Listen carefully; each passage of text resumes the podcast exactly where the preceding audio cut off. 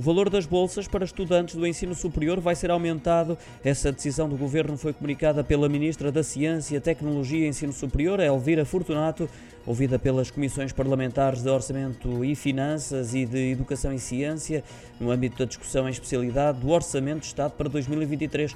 Esse aumento do valor das bolsas para estudantes do ensino superior é de 10%, uma medida extraordinária em vigor em 2022. Para além disso, as bolsas de estudo terão também uma majoração de 5% nos complementos atribuídos aos alunos deslocados, havendo ainda um aumento de 50% nas bolsas dos alunos carenciados que façam Erasmus.